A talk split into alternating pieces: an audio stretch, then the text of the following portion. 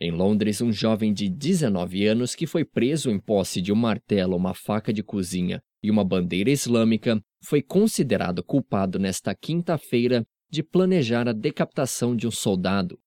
Bruston Ziamani receberá sua sentença no dia 20 de março. Seu advogado já declarou que espera que seu cliente passe um tempo considerável atrás das grades.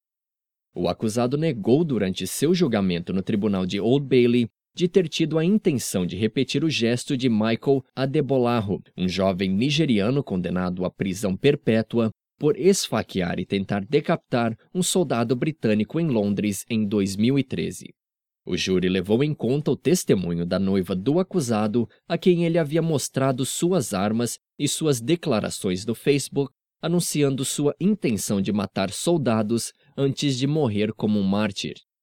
O jovem insiste que essas ameaças não passavam de uma brincadeira. Filhos de pais de origem congolesa e testemunhas de Jeová, ele declarou ter se sensibilizado com o Islã através do rap.